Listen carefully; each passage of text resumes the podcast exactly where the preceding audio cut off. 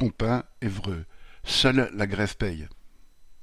Déjà paralysée par une grève fin octobre, la production de l'usine Compin d'Évreux dans l'Eure est de nouveau quasi stoppée depuis mercredi 9 novembre.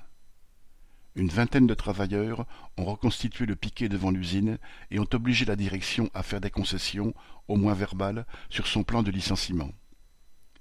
Il n'a pas été facile de se remettre en grève, car la direction a martelé que le protocole de fin de conflit, signé fin octobre, interdisait tout nouvel arrêt de travail. Elle mène une campagne contre la CGT et les grévistes, les accusant de faire traîner le calendrier du plan social. Elle a retiré aux travailleurs la possibilité d'arriver au travail à cinq heures, une commodité permettant de quitter l'usine plus tôt, mettant cette mesquinerie au compte des grévistes elle a convoqué un travailleur en grève pour lui dire que son poste n'était pas menacé.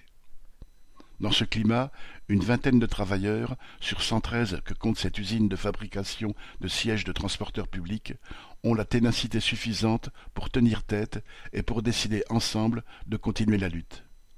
La direction a reçu une délégation d'élus CGT en grève lundi 14 novembre pour annoncer, entre autres, qu'elle n'écartait pas de porter la prime supralégale à huit mille euros. Avant, le patron ne voulait rien donner.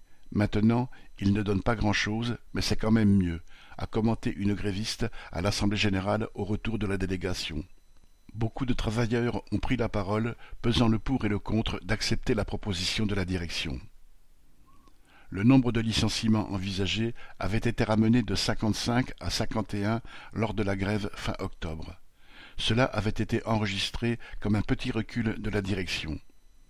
Imposer que chaque licenciement lui coûte plus cher serait aussi vécu par les grévistes comme un gain à mettre au compte de la grève.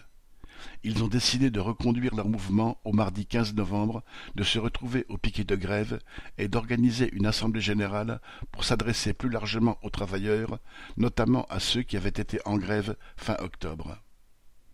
Pour les grévistes de Compin, l'objectif reste guillemets, tous ensemble, tous ensemble, comme l'a scandé une gréviste.